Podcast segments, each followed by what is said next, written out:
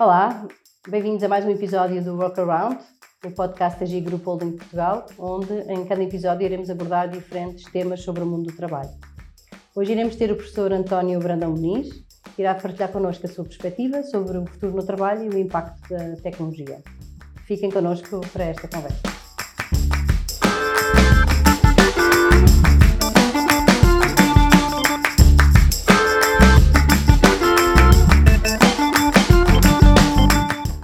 Connosco temos o professor António Muniz, eh, sociólogo, professor há mais de duas décadas, atualmente professor de Sociologia Industrial na Faculdade de Ciências e Tecnologia da Universidade Nova de Lisboa e de, diretor do Observatório de Avaliação da Tecnologia. Muito obrigado, professor, por uhum. ter aceito, aceitado o nosso convite e de partilhar connosco um bocadinho a sua perspectiva sobre o, o mundo do trabalho. Obrigado. Gostaria de iniciar por te perguntar porque é que o motivou pela área da Sociologia, nomeadamente com foco no, no trabalho. Bom, uh, o motivo da minha escolha pela sociologia tem a ver muito com o contexto político que, se viveu na altura em que eu terminei uh, os estudos do, do, ensino secundário, porque, enfim, uh, o meu objetivo era ir primeiro para engenharia quando era criança e estudei de acordo com essa área. Depois uh, achei que provavelmente não preenchia as minhas uh, interesses e pensei mais em matemática. E uh, justamente dá-se o 25 de Abril, quando eu estou para entrar para, para, para, terminar esses estudos e percebi que precisava de conhecer algo mais como funcionava a sociedade, porque ela apresentava-se de uma maneira hum. muito mais complexa do que aquilo eh, nós podíamos eh, pensar e foi essa a minha escolha para ir eh, para a Sociologia. E, enfim, estudei em Lisboa e depois houve a necessidade de escolher áreas específicas de conhecimento. Naquela altura tínhamos poucas, era a área rural okay. e regional, e depois a área urbana e a área do trabalho. do trabalho. A minha escolha foi, de facto, pela área do trabalho, não só uh, também porque a relação com os docentes e os colegas que também tinham ido para essa área era uh, interessante, mas um, sobretudo porque sempre foi uh, uma preocupação minha conhecer mais um domínio, e isso ainda continua, um domínio onde há pouca produção de conhecimento, sobretudo em Portugal. Há muito noutros países, há uma tradição de estudos sobre trabalho, quer em sociologia, quer psicologia, quer, obviamente, a ergonomia e outros eh, domínios científicos, mas eh, em Portugal eh, havia e continua a haver poucos a trabalharem sobre, sobre este tema.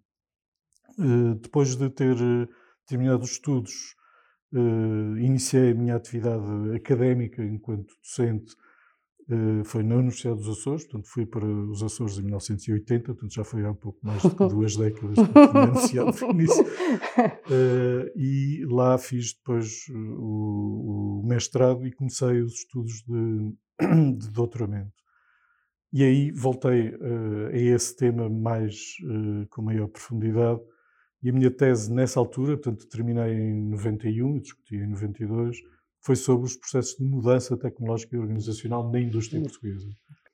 E pronto, e desde essa altura, uh, uh, e terminei uh, o, o, doutoramento, como disse, no princípio do, dos anos 90, e já estava na Faculdade de Ciências e Tecnologia da Universidade Nova. É? Portanto, é aí que tenho feito e desenvolvido mais a minha carreira, e, pronto, e, e estou no topo de, de, dessa carreira. Sim eh, trabalhando sobre este tema, sobre a relação entre tecnologia e sociedade, e, um, e processos de inovação tecnológica, um, enfim, eh, foi sempre a minha área de, de especialização e de, de interesse, uh, mas de facto um, há muitos, uh, alguns colegas uh, em Portugal têm trabalhado no domínio do trabalho, um, sobre relações laborais. Há alguma tradição em Portugal, em, perdão, em Lisboa, no Porto, uh, também uh, alguns em, em, Coimbra, mas a relação de tecnologia e trabalho, de facto, é muito pouco uh, do lado da, da, sociologia.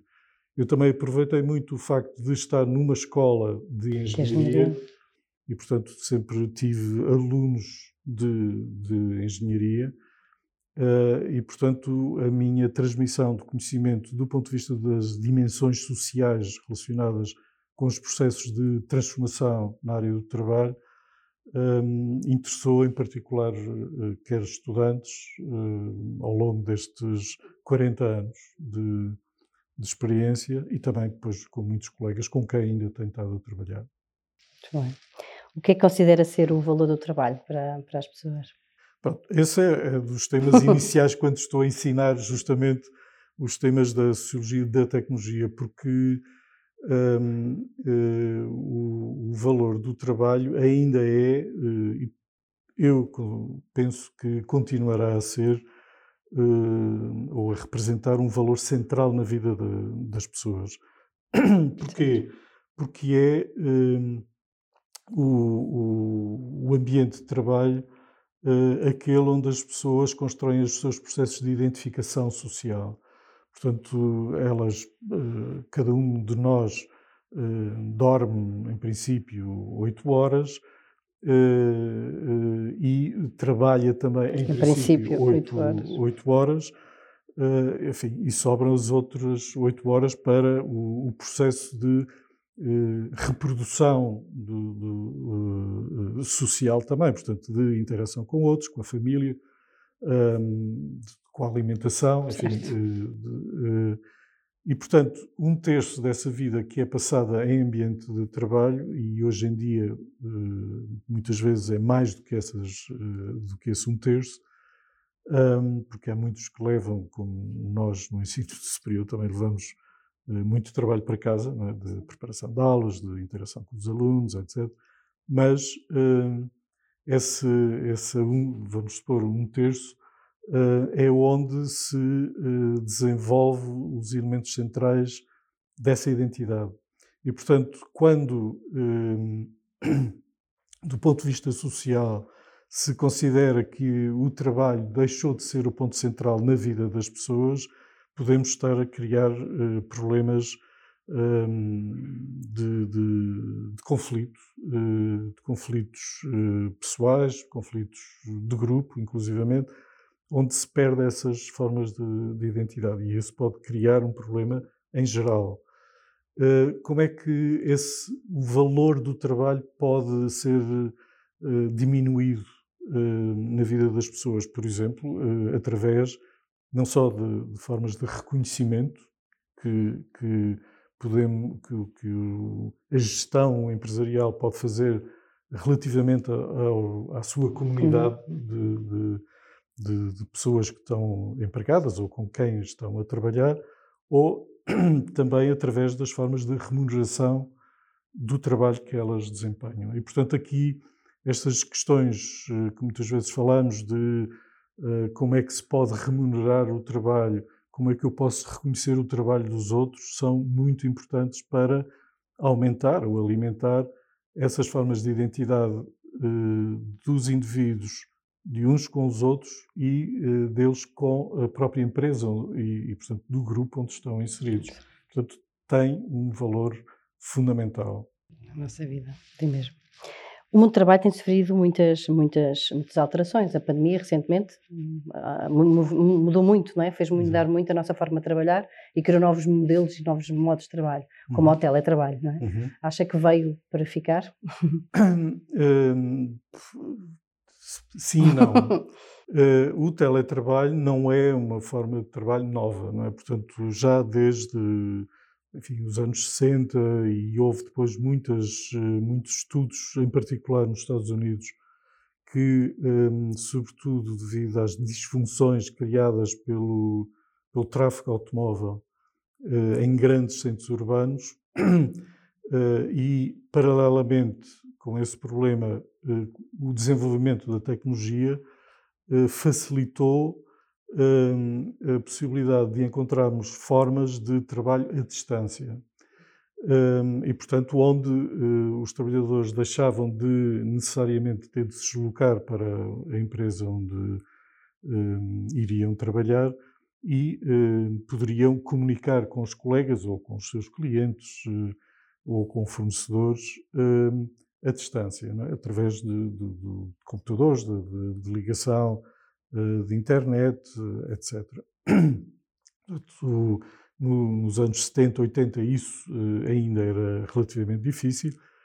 As tecnologias de comunicação e de informação estavam ainda no seu início de desenvolvimento, mas obviamente elas nos últimos anos desenvolveram-se muito rapidamente.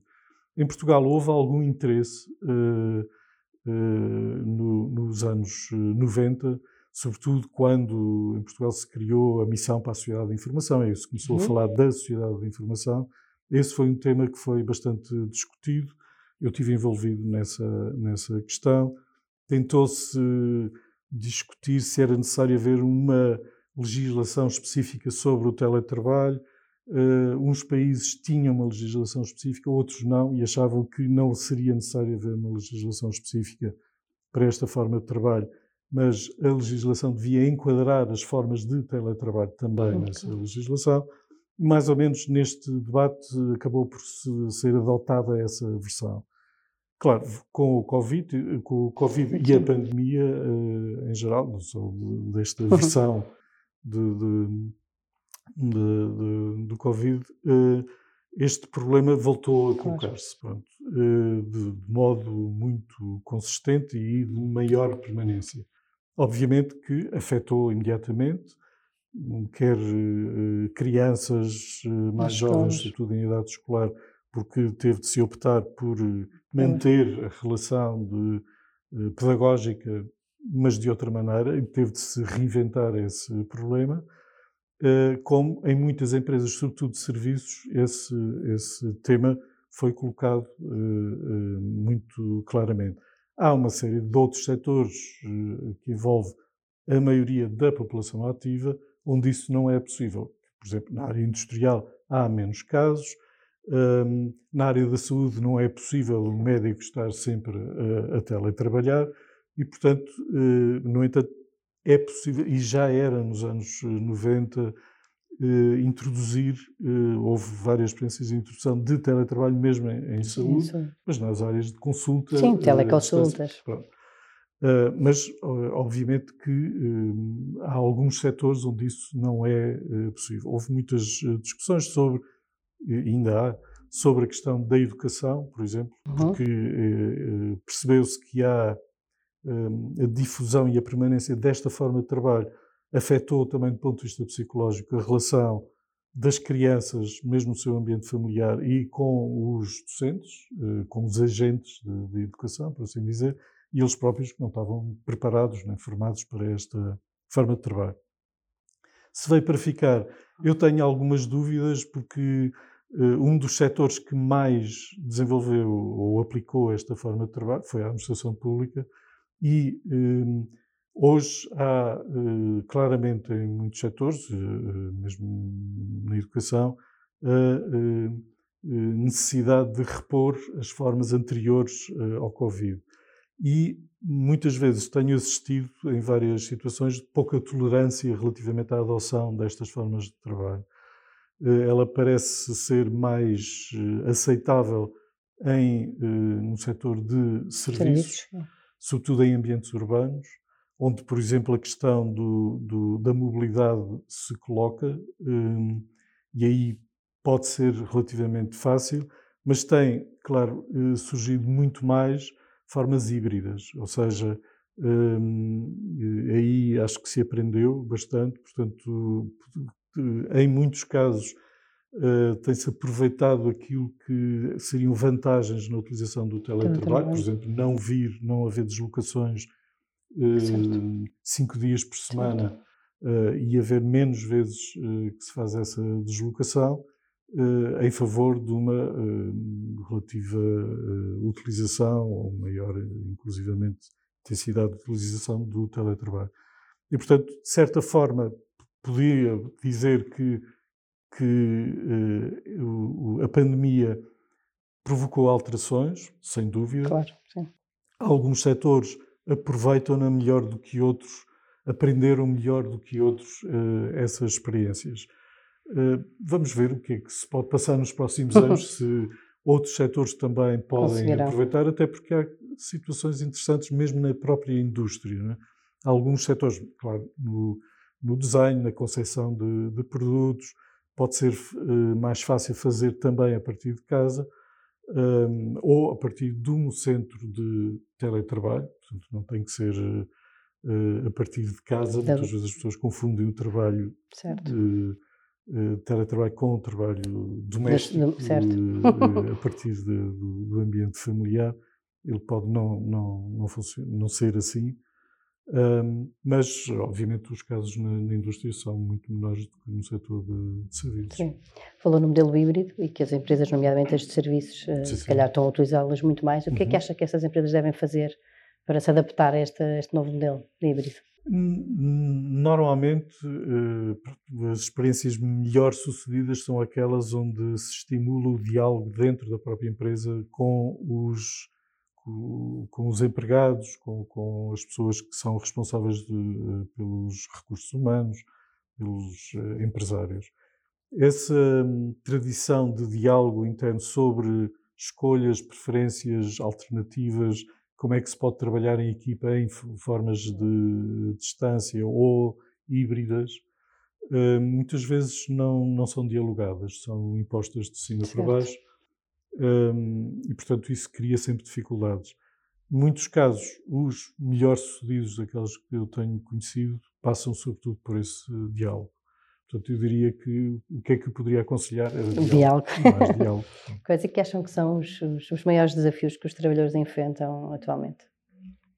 Com estas, Com estas. Uh, alterações. Bom, uh, os, a discussão que tem havido recentemente tem, tem a ver com um problema que ainda não está resolvido uh, e que, aparentemente, pela discussão política que temos ouvido, uh, ainda não se resolveu, que é alguns custos relativos a essa forma de teletrabalho são transferidos para os próprios trabalhadores. Uh, e não se sabe resolver este, esse problema. Então, quem é que paga o quê e como? Como é que pode haver incentivos ou não? Pronto, eh, mais uma vez, eu diria isso tem a ver com eh, a necessidade dessa negociação. E esses são os desafios também do lado dos próprios eh, trabalhadores. E, portanto, esse diálogo também deve, deve ser não só incentivado de cima para baixo, é? para estimular esse diálogo, mas também de baixo, entre as próprias equipas, entre os próprios colegas, se discutir como fazer melhor, como ser melhor para cada um deles, ou para. Porque há pessoas que têm, eh, obviamente, cargas diferentes, por exemplo, em termos familiares. Eh, nem, nem todas as famílias têm duas pessoas a encargo que podem partilhar eh, a gestão familiar e, portanto, há uns que têm mais dificuldades a esse nível e, portanto, em ambientes de trabalho mais colegiais, provavelmente podem-se encontrar soluções que possam interessar a todos, é? mas eh, tem de haver esse diálogo também entre os próprios colegas, eh, enfim, das pessoas que estão em relação de trabalho, trabalho. dependente, não, é? não só esperar que as propostas venham de cima. E também de baixo devem ser Muito bem. Um, relativamente às. Um, houve uh, muitas alterações ao mundo do trabalho recentemente. As novas gerações olham para o trabalho de uma forma diferente, não é? As uhum. gerações mais antigas olhavam muito para o trabalho com foco de obrigação, as uhum. mais recentes, se calhar, uma forma de obter rendimentos, não é?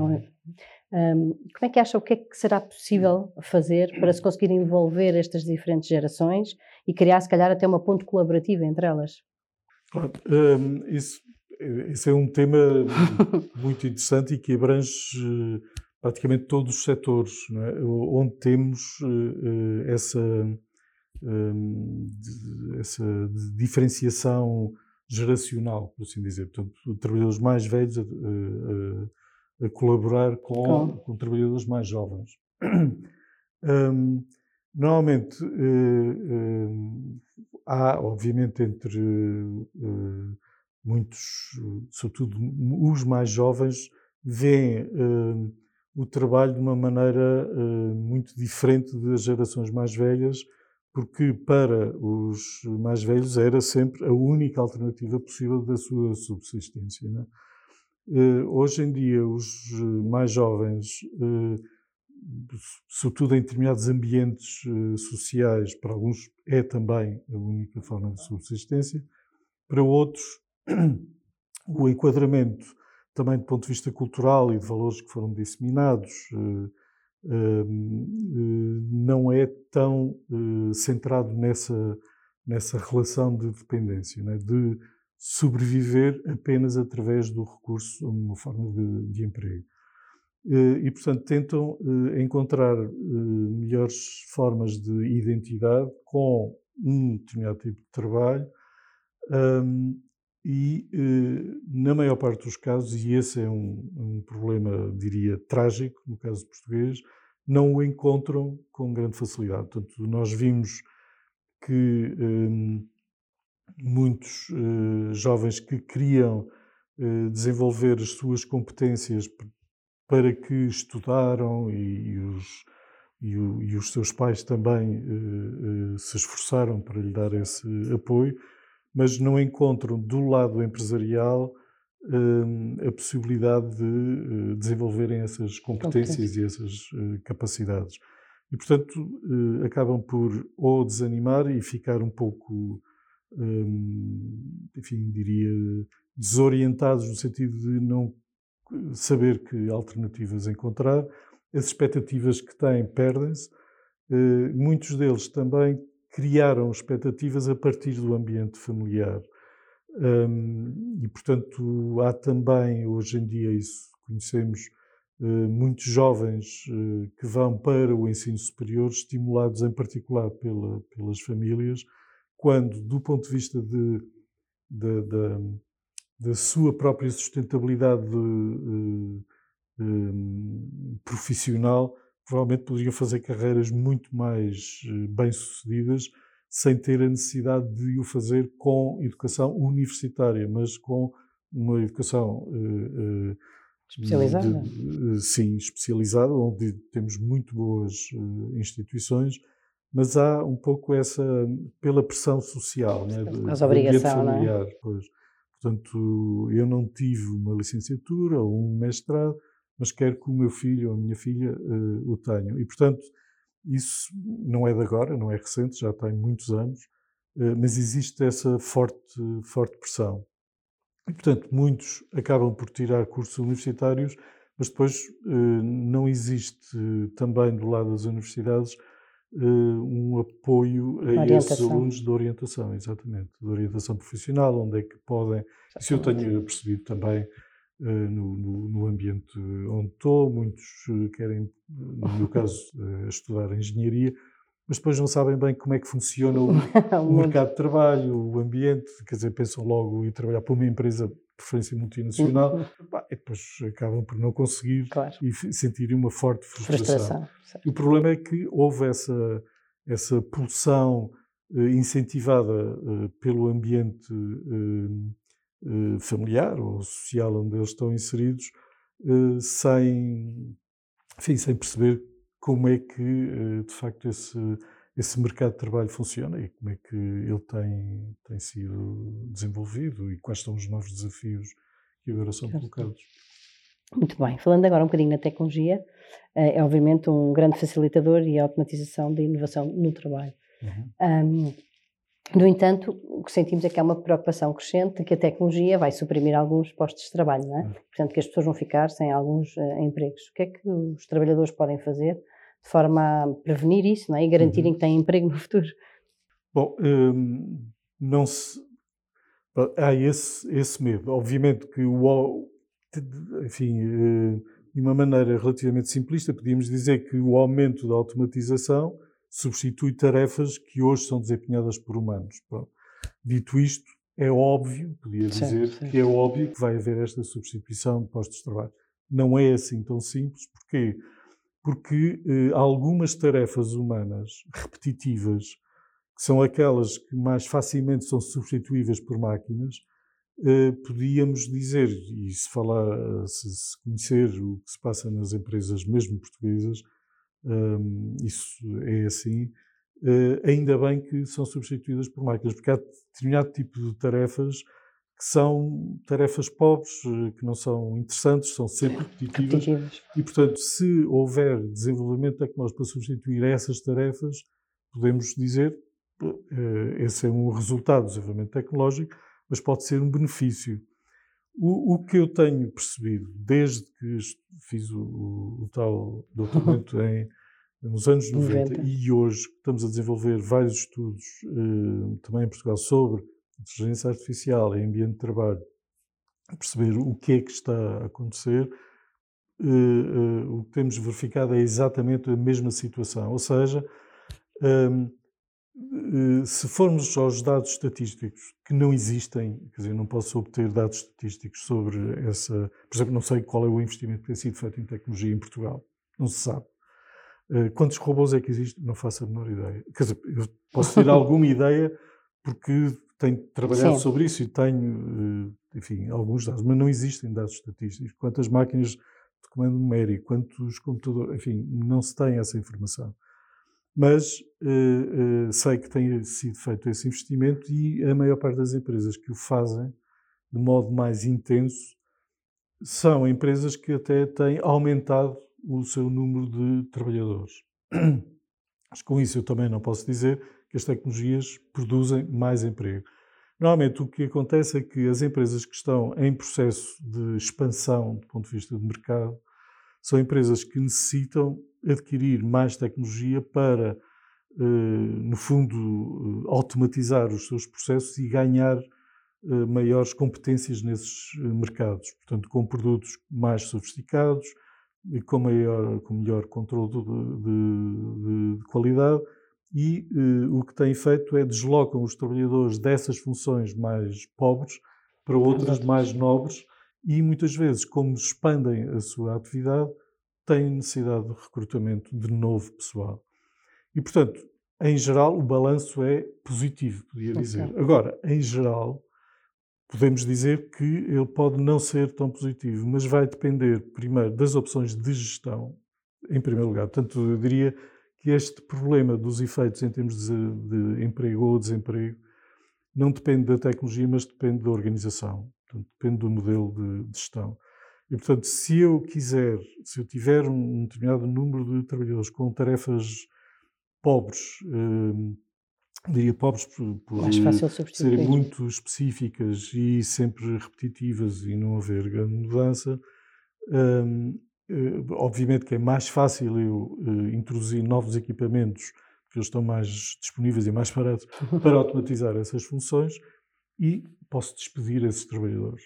E, portanto, eu aí, com esse, com esse processo de gestão, que não tem a ver com a tecnologia, é um processo de gestão, porque é uma escolha na área da gestão, eu estou a perder também, isto mais uma vez com a questão das gerações, estou a perder não só a memória que essas pessoas mais velhas têm sobre uh, o trabalho e a empresa, como estou uh, a perder competências que essas pessoas tinham na sua área de trabalho e que podiam ser aproveitadas Noutras. de outra maneira noutras funções. Por exemplo, até na própria formação. Isso, de, há muitas experiências noutros países, mesmo europeus, ou, ou na Coreia, na, no Japão, em que os trabalhadores mais, eh, mais velhos, mais idosos, são, quando devido à carga de trabalho ou devido à tecnologia que é introduzida, eles podem não desempenhar mais aquelas funções, mas são eh, permanecem na empresa com outras funções, nomeadamente para poder integrar os trabalhadores mais novos, por exemplo, na, na, integrando-os numa cultura da empresa, eh, que nestas, eh, nos casos em que há maior rotatividade pessoal, em que há mais despedimentos e contratações mais, mais rápidas, se perde ou acabam por não ter essa cultura da empresa. E, portanto, eh, para responder com uhum. estas questões da tecnologia àquela outra questão do, das gerações mais velhas e mais novas, elas podem ter uma função fundamental nos processos de reestruturação tecnológica das empresas. Mesmo que eles não saibam como funcionam as novas máquinas, nem têm que o saber mas sabem e têm competências e experiência sobre como fazer. fazer. E podem ajudar os mais novos que não têm essa experiência, mas percebem de programação, de operação destas máquinas, a poder desenvolver os produtos e ter novas ideias e, e potenciar a capacidade dessas empresas, enfim, Esperemos que Muito essas experiências possam proliferar. Esperemos que sim. Um, falando um bocadinho em ambiente de trabalho, as empresas podem e devem um, criar ambientes mais equitativos, uh, deve-se apostar na diversidade. Sem dúvida, uh, sem dúvida, não, nem, nem, poderia dizer o contrário. Agora, um, uma coisa é uh, um objetivo, uma intenção, outra é a prática. É? Certo. E, portanto, temos aqui vários problemas que um, ainda permanecem na sociedade portuguesa. Por exemplo, o papel da mulher na, na estrutura empresarial portuguesa ainda é muito deficitário. Ainda recentemente saíram estudos, por exemplo, sobre o pagamento de salários para o mesmo tipo de funções ainda é diferenciado só por causa do género. E, portanto, esse é um problema legal que, que, que se deve resolver, mas que eh, ainda é uma questão.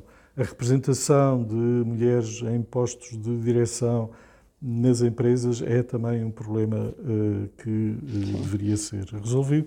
Mas temos outros, que é, por exemplo, que são mais complicados. Eu diria, estes são muitas vezes legais, têm uma influência cultural, porque, obviamente, mas eh, poderiam ser resolvidos pelo estabelecimento de cotas ou por determinadas obrigações eh, legais.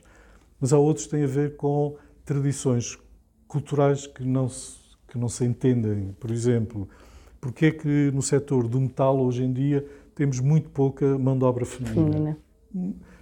Não se percebe. Quando eu ponho esta questão aos empresários, também não me sabem responder, porque o que lhes digo é com os novos equipamentos, com robôs, com máquinas de comando com sistemas automatizados, mais fácil, se a ideia inicial para um trabalho no setor do metal precisava de alguma certo. capacidade física, isso hoje em dia eh, não existe em praticamente nenhuma destas empresas. E, portanto, podem, obviamente, recorrer eh, a, este, eh, a esse tipo de, de, de mão de obra. No entanto, por exemplo, para pessoal mais qualificado, mesmo para esses setores, eu posso ter alguma dificuldade. Ainda hoje há enorme dificuldade em ter um, recrutamento de mulheres para estudar em cursos de engenharia, engenharia. mecânica, de engenharia informática, que nunca compreendi uh, porque é que, em, mas não é só em Portugal, é também noutros países europeus, uh, a maior parte dos estudantes de engenharia informática são, são homens. A maior parte dos estudantes de engenharia mecânica são homens tem a ver apenas com uh, disfunções culturais. Certo. Agora, uh, obviamente que uh, há aqui alguma coisa e o Estado também devia desempenhar um papel educativo a esse nível de informação para que, enfim, se perceba que deve haver maior igualdade de géneros neste tipo de Sim. setores que são tradicionalmente muito um segmentados. Género, é? Também podia dizer o setor do vestuário, o setor certo. alimentar, também há esta certo. desigualdade. Ao contrário, é certo. é só trabalho, porque no setor alimentar são sobretudo mulheres. Hum, claro que a gente tem todos os estereótipos que ainda funcionam ao nível do mercado de trabalho. E são muito importantes, como o setor, eh, como disse, do vestuário, que é, é difícil encontrar homens a trabalhar no setor do vestuário. Sim, algumas empresas já nos pedem, não é? já querem, já se preocupam com as cotas, mas ainda claro. temos muito, muito para fazer, não é? Claro. Um, para terminar, como é que imaginam o futuro do, do trabalho?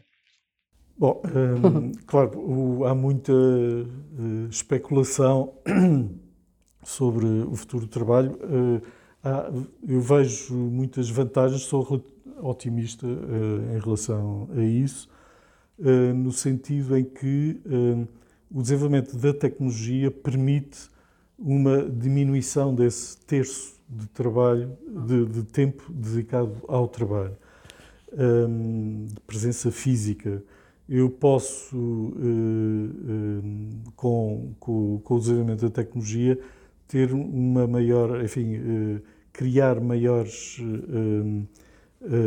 nuances nessas fronteiras entre o que é o lazer e o trabalho, mas sempre uh, deveria ser uh, a grande preocupação de aproveitar a criatividade de, das pessoas com a tecnologia que está disponível e não uh, limitar essa, essa criatividade e esse ambiente familiar e de trabalho não, enfim, eles devem ser separados, cada um deve ter a sua própria intimidade e o seu espaço íntimo, e não haver, muitas vezes com o teletrabalho e na, na altura da pandemia isso foi claro, houve muita uh, permeabilidade nestes uh, espaços uh, pessoais.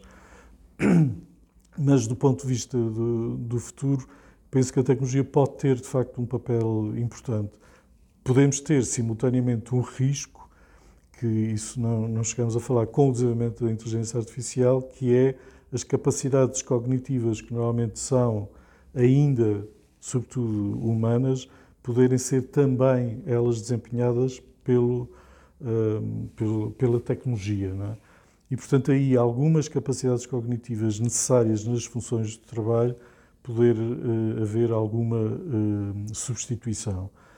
Agora, mantenho uh, a mesma questão que referi há pouco relativamente à importância do, dos sistemas de gestão ah. do, do, pessoal. Portanto, mesmo nesse desenvolvimento da um, utilização pela inteligência artificial dessas capacidades cognitivas, que são sobretudo humanas, uh, passarem a ser utilizadas por máquinas, isso depende das estratégias empresariais. E, portanto, deve haver aqui sempre muito cuidado estudar quais são as implicações e, mais uma vez, dialogar, com, as diferentes, eh, com as diferentes pessoas que estão interessadas nestes eh, processos. Muito obrigada, professor. Eu é que agradeço. Queria só fazer uma última pergunta. O que é que o António de hoje diria ao António de início de carreira há, há uns anos atrás? claro que o, o, para mim, como disse, ainda por cima, uh, esses dois momentos uh, eh, a minha preocupação é muito semelhante, portanto, sobre a importância do trabalho que tem para o ser humano. A grande diferença é, de facto, eu pensava que já nos anos 90 tinha visto quase tudo com a questão da tecnologia, não é? foi a introdução da robótica e a sua generalização e automatização.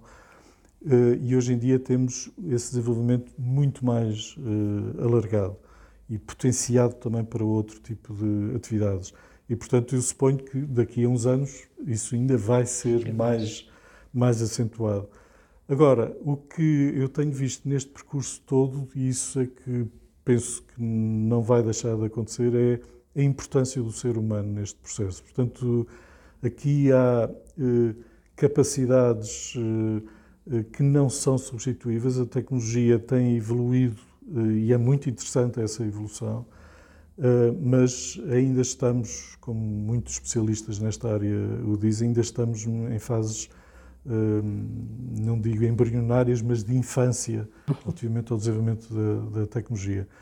Um, eh, e, portanto, acho que ao conhecermos esse desenvolvimento, percebemos qual é que é a importância do, do que é realmente humano neste, neste processo. E, que, e quando o percebemos, que não, não vai haver eh, na inteligência artificial capaz dessa substituição. E temos visto um pouco estas discussões mais recentes sobre novas aplicações de inteligência artificial, que de facto ainda são muito limitadas e que não têm a capacidade que os seres humanos têm, nem em termos de sensoriais, nem em termos de raciocínio. Mas há que valorizar este fator humano que muitas vezes é esquecido e é menorizado. Muito bem. Muito obrigada, professora. Obrigada Obrigado. pela sua partilha e disponibilidade. Obrigada também a quem nos ouviu. Façam like no nosso canal do YouTube, acompanhem-nos nas nossas plataformas digitais. Espero contar convosco nos próximos episódios do Vossa Lá.